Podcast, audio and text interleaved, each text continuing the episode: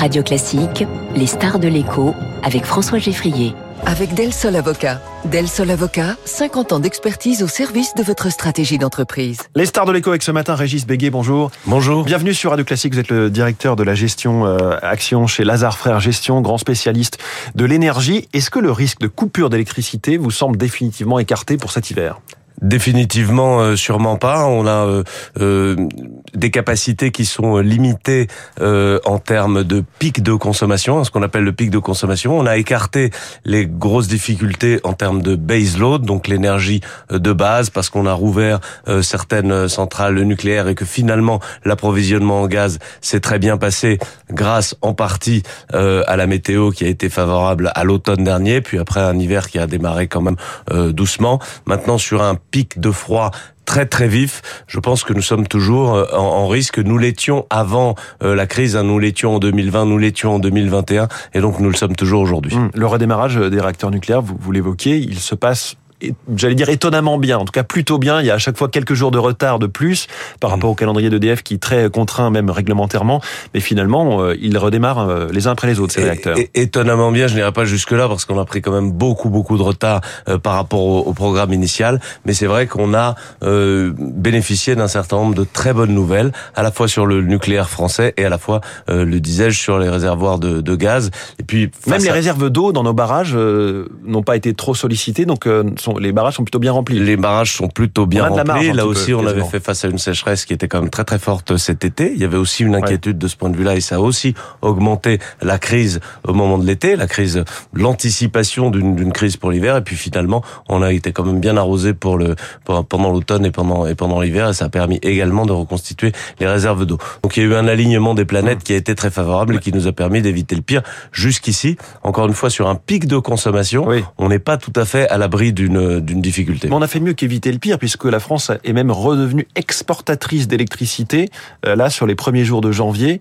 Euh, Elle est revenue très temporairement sur les premiers jours de janvier, parce que les premiers jours de janvier étaient très très doux en termes de météo. Mais il faut savoir et, et dans un autre genre, il y a un réacteur à Tricastin qui a été euh, mis à l'arrêt, non pas pour de la corrosion ou pour un entretien, mais parce qu'on n'en avait pas besoin et pour économiser du, du, combustible nucléaire. Absolument. La France est historiquement très exportatrice euh, d'électricité. Ceci dit, il y a quelques années, elle produisait 450 TWh par an. Euh, aujourd'hui, on est plus sur un programme qui est inférieur à 300 TWh. Hein, C'est une baisse plus d'un quart. Voilà, très très considérable. Euh, cependant, encore une fois, la France l'hiver est importatrice d'électricité. Elle l'était même du temps de sa splendeur, parce que la France dépend beaucoup de l'électricité en matière de chauffage, et donc sur des pics de froid hivernaux, la France importe de l'électricité d'Allemagne, même si sur l'ensemble de l'année, elle, est, euh, elle était du moins euh, structurellement euh, exportatrice. Donc elle l'a été exportatrice sur les premiers jours de janvier. Très prochainement, ou peut-être en ce moment même, elle est à nouveau importatrice. Car les températures baissent. prudence donc quand même pour la pour j'allais dire cette fin d'hiver. On n'est que le 18 janvier, mais c'est surtout prudence, voire alerte pour l'hiver prochain. Euh, on sait que la, sortie de l'hiver, le niveau de nos stocks de gaz à la sortie de l'hiver sera déterminant puisque cette fois-ci, ils ne seront pas re-remplis avec du gaz russe. Qu'en est-il pour l'hiver 2023-2024 Est-ce qu'il faut euh, être très inquiet ou est-ce que par ailleurs on a sécurisé euh, des approvisionnements en GNL qui feront qu'on va tenir? Alors là aussi, on a eu de, bonnes nouvelles. D'abord parce que l'on a consommé beaucoup moins de gaz que prévu cette année, à la fois pour des effets météo et à la fois pour des effets également de prix, c'est-à-dire qu'il y a eu une réduction très forte de la, de la demande structurelle au-delà au -delà, pardon, de l'effet hmm. euh, météo. Là, à l'instant T, nos stocks de gaz sont remplis à 78%. À 78%, ce qui est un très bon niveau pour le pour le mois de janvier. Hein.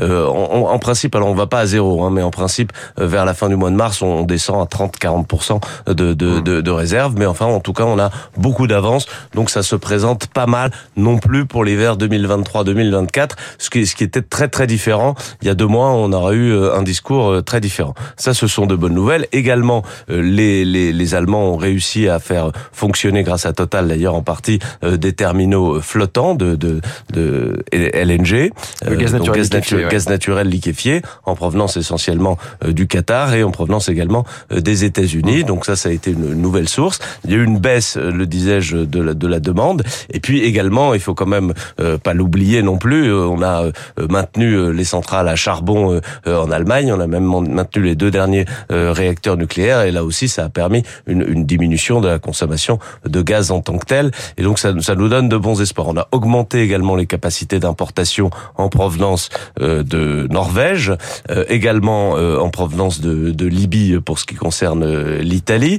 Et puis l'Espagne est très excédentaire en gaz. Hein, et donc il y a cette question de savoir si l'Espagne va mettre en place ce terminal MidCat entre l'Espagne et la France qui va permettre, alors pas pour l'hiver prochain 2023-2024, mais à terme qui permettrait euh, d'avoir une nouvelle source d'approvisionnement, cette fois via un pipeline. Je reviens sur le, le cas de l'Allemagne et du charbon. On sait que les Verts sont au sein de la coalition au pouvoir en Allemagne, ça les met en grande difficulté vis-à-vis de leur électorat euh, et vis-à-vis de leurs promesses hein, finalement de campagne. Le charbon qui redémarre en Allemagne à grande vitesse.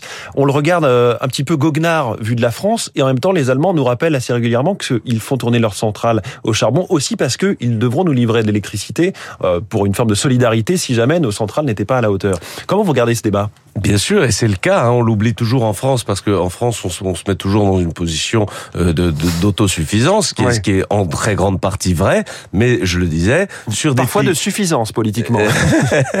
mais je le disais sur des pics hivernaux, on importe bien de l'électricité d'Allemagne, et donc nous aussi, nous allumons euh, nos lampes et nous chargeons nos, téléphones grâce au, charbon allemand. Il ne faut pas dire le dire le contraire. Et l'Allemagne, effectivement, alors les, les Verts allemands hein, ont, vraiment dans leur gène la sortie du nucléaire et la sortie du nucléaire prime sur euh, l'usage du, du, charbon. C'est très très clair euh, dans ça qui diffère beaucoup de, de, de l'équation politique par rapport à la France. Hein. Absolument, mmh. ça c'est vraiment quelque chose qui, qui, a été très profondément ancré euh, dès les années 60-70 en Allemagne. Par conséquent, ça n'est pas si contradictoire que ça pour eux euh, de maintenir les, les, centrales à charbon, même si eux-mêmes également ont été quand même obligés d'avaler leur chapeau, puisque même sur ces deux derniers euh, réacteurs nucléaires que euh, Madame Merkel avait décidé de fermer, ils les ont finalement mmh. maintenus. Tout ça a été aussi dans le contexte post-Fukushima. Que dites-vous, que dites-vous, Régis Béguet, pardon, du projet de loi d'accélération des énergies renouvelables? On a l'impression qu'on va grappiller quelques mois d'efficacité sur des projets souvent englués dans de la paperasse et avec une ingénierie qui est, qui est plus du tout au point, et qui prennent donc au minimum, au minimum 15 ans quand même. Oui, bien entendu, les énergies renouvelables ne peuvent être qu'un complément à l'énergie de base. On peut augmenter euh, la part, leur part dans le dans le mix énergétique peut-être jusqu'à jusqu'à 30%, en vraiment en faisant hmm. beaucoup beaucoup d'efforts. Oui, j'ai dit projet de loi d'accélération des énergies renouvelables, mais il y a aussi ce double projet de loi avec le nucléaire également. Mais bien entendu. Est-ce que ces deux-là vont vraiment changer la donne? le, le fondement, c'est le nucléaire. Ils changeront la donne à un horizon, comme vous l'avez dit, qui est très très long, qui est de 10-15 ans, et ils ne résoudront ni les uns ni les autres la crise actuelle euh, de, de disponibilité du parc nucléaire français. On oublie aussi de dire que en réalité, la crise actuelle n'a pas été provoquée euh, par l'Ukraine, par la guerre en Ukraine en tant que telle. Et même, c'est malheureux à dire, la guerre en Ukraine, d'une certaine manière, nous a préservé du risque de blackout parce que l'augmentation très forte des prix du gaz et de l'électricité a permis cette baisse de la consommation euh, que j'évoquais et donc d'éviter euh, d'être en, très grande difficulté mmh. sur les sur les pics hivernaux.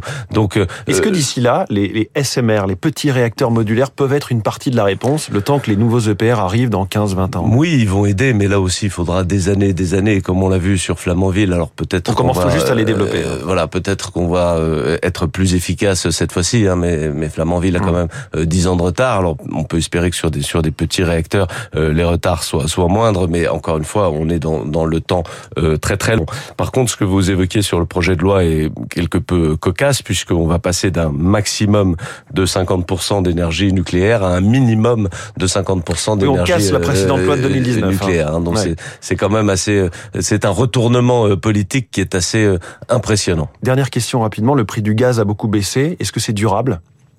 Le prix du gaz a beaucoup baissé de manière assez surprenante euh, par, par rapport au, niveau qu'on pouvait anticiper.